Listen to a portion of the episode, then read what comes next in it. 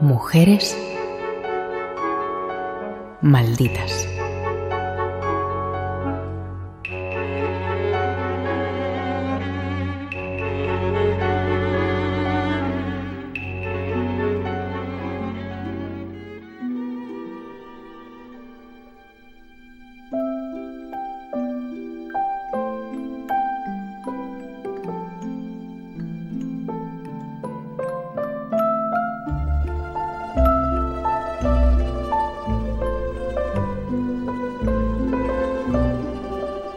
En María Goiri encontramos a una pionera en numerosos campos, escritora, investigadora, docente y defensora siempre de los derechos de las mujeres. Nació en Madrid en 1873, aunque de origen vasco, hija de soltera de Amalia Goiri, también hija de madre en solitario. Vivió sus primeros años a caballo entre la capital y Euskadi. Jordi Corominas, escritor y periodista. Estamos hablando de, María Amalia Vicenta Goiri, estamos en la segunda mitad del siglo XIX. Ella nace el 29 de agosto de 1873 en Madrid, concretamente en la calle Goya, pero hay que decir que madrileña madrileña no es. Esto es muy importante. Esto es muy importante porque su origen vasco, los continuos nomadismos de la infancia, porque vuelve a Euskadi, regresa a Madrid, etcétera, etcétera, yo creo que también configurarán su carácter. El papel de su madre fue determinante, además de hablarle siempre en francés, un idioma en el que María se desenvolvía con soltura, se preocupó de su formación intelectual y física, de forma que la pequeña se acostumbró a tener niños como compañeros de juegos. La madre soltera es fundamental, una madre con agallas, una madre que no quiere que su hija, digamos, pase por determinados baches inevitables en ese momento para las mujeres, pero que pueden resolverse con la educación. A los 12 años comenzó a estudiar en la Asociación para la Enseñanza de la Mujer, la cuna del feminismo español. También obtuvo los títulos oficiales de la Escuela de Comercio y de la de Institutrices en la Escuela Normal de Maestras, un suspenso en religión le impidió concluir el bachillerato ese mismo año. No abandonó y en tan solo un curso y por libre obtuvo el título con sobresaliente en casi todas las materias ella digamos que, puede desarrollar unos estudios, luego ya veremos que incluso supera lo que es la lógica de su tiempo, porque como bien ha sabido las mujeres, y lo hemos tratado alguna vez aquí, a finales del siglo XIX estaban vetadísimas o casi en la universidad, pero sí, a nivel de bachillerato no, no deja de ser gracioso que suspenda religión. También indica esto, de, un modo muy metafórico, un, choque entre las dos Españas que van configurándose a finales del siglo XIX.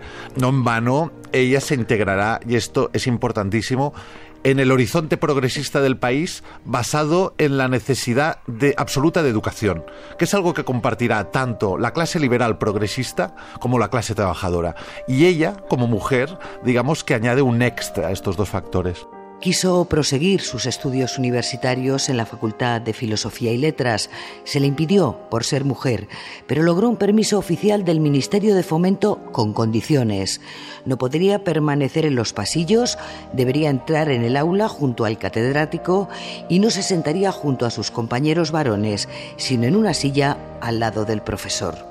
Efectivamente, durante este primer año donde ella será oyente y luego le darán el permiso ¿eh? para estudiar, que por cierto se sacará la carrera con, sobresaliente, algo, algo excepcional, seas hombre o mujer, pues lo más bestia es que ella durante ese año previo es tratada directamente como una delincuente, es decir, mm, que el catedrático la acompañe, que esté apartada. Alguien podrá pensar, y con razón, es lo que me acaba de venir a la cabeza, que la situación de la mujer en las aulas universitarias en España y en toda Europa a finales del siglo XIX podía parecerse a la condición de los afroamericanos en Estados Unidos de América en los años 50 e incluso ahora. Desde luego, no se equivocarán.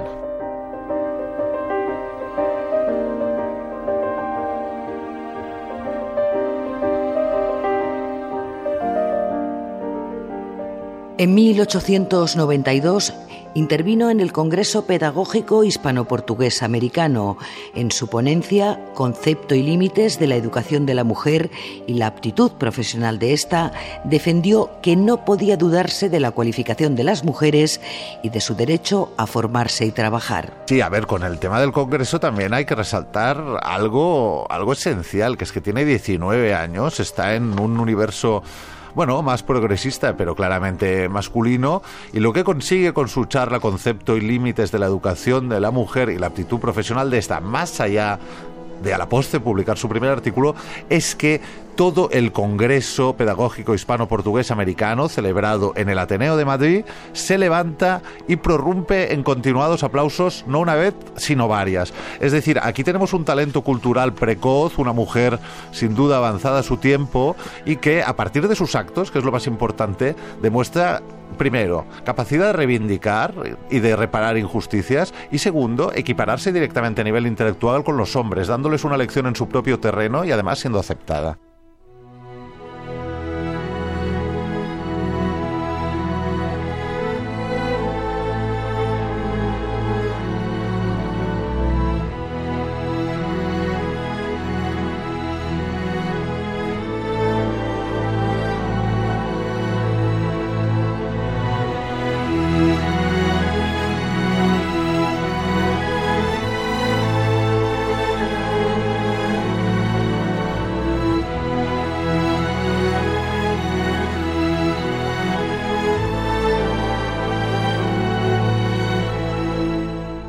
Conoció a Ramón Menéndez Pidal en una conferencia y se casaron en 1900.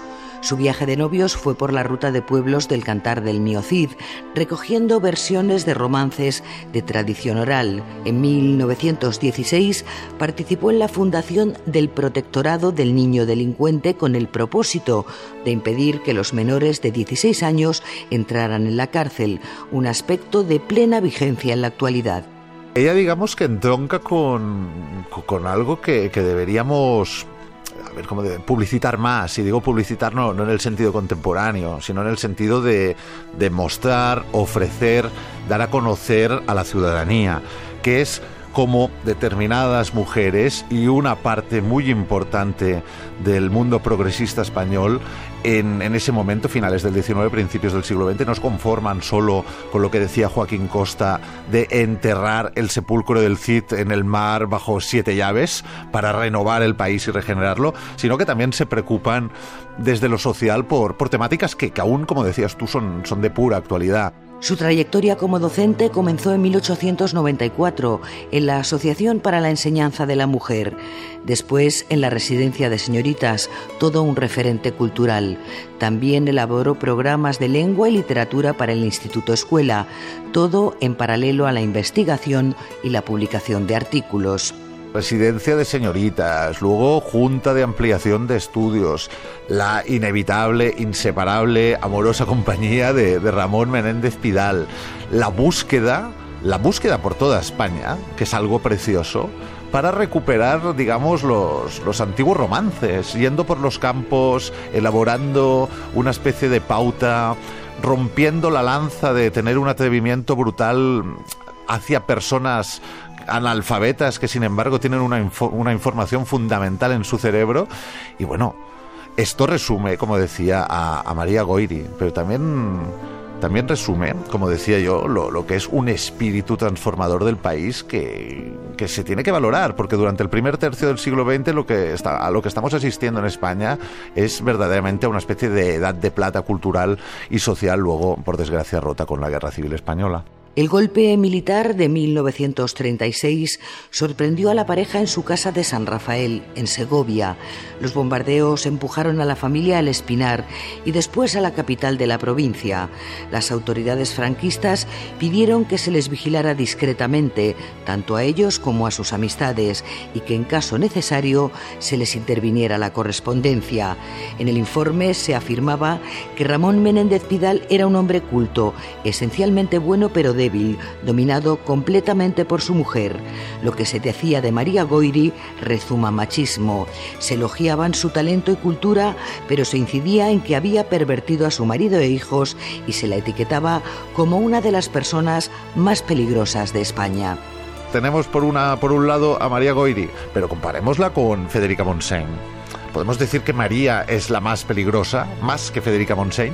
Pues por una parte sí. ¿Y por qué? Porque lo que hacían los franquistas en realidad es lo que más tarde perpetraron en Polonia nazis y soviéticos. ¿Cuál es el mayor miedo de estos sublevados? La inteligencia. Y la inteligencia en ese momento, y quizá por desgracia también hoy en día, conviene eliminarla. ¿Por qué? Porque la inteligencia genera conocimiento y el conocimiento permite resistencia. Desde Segovia consiguieron llegar al Madrid republicano y de allí a Valencia, donde emprendieron el camino de un breve exilio, primero en Estados Unidos y luego en Francia. Acabada la guerra regresaron a España, donde ambos, María y Ramón, retomaron sus actividades. ¿Qué ocurre a partir de 1944? Pues que ven las orejas al lobo. Ven las orejas al lobo porque, por ejemplo, en la administración no tienen a nadie competente. Han depurado, pero necesitan a personas competentes para funcionar. En la educación, en la cultura, la dictadura necesita, digamos, unos mínimos miembros de prestigio estas personas, como María Goiri, como Ramón Menéndez Pidal, como estoy pensando de modo diametralmente opuesto, Eugenio Dors, son fundamentales para la supervivencia del, del, franquismo. Y entonces le conceden, le conceden cierta manga ancha a nivel educativo, pero con unos límites. Es decir, te aceptamos, pero tú, como es comprensible, no puedes regresar a lo de antaño. María Goiri falleció en Madrid en 1954. Ramón Menéndez Pidal escribió de su compañera y madre de sus tres hijos. Me deja toda su vida de fortaleza austera, consagrada al bien en sí misma y al bien de los demás. Mujer brillante, comprometida y pionera, tal vez no ha tenido el reconocimiento que merece.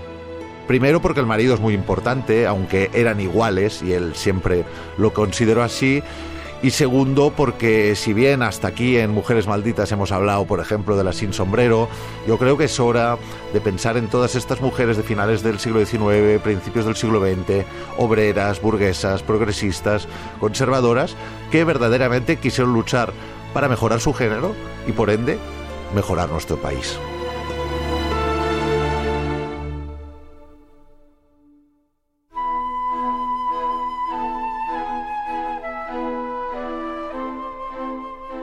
Valle Alonso, Francisco Javier Fernández Nieto, Radio 5, Todo Noticias.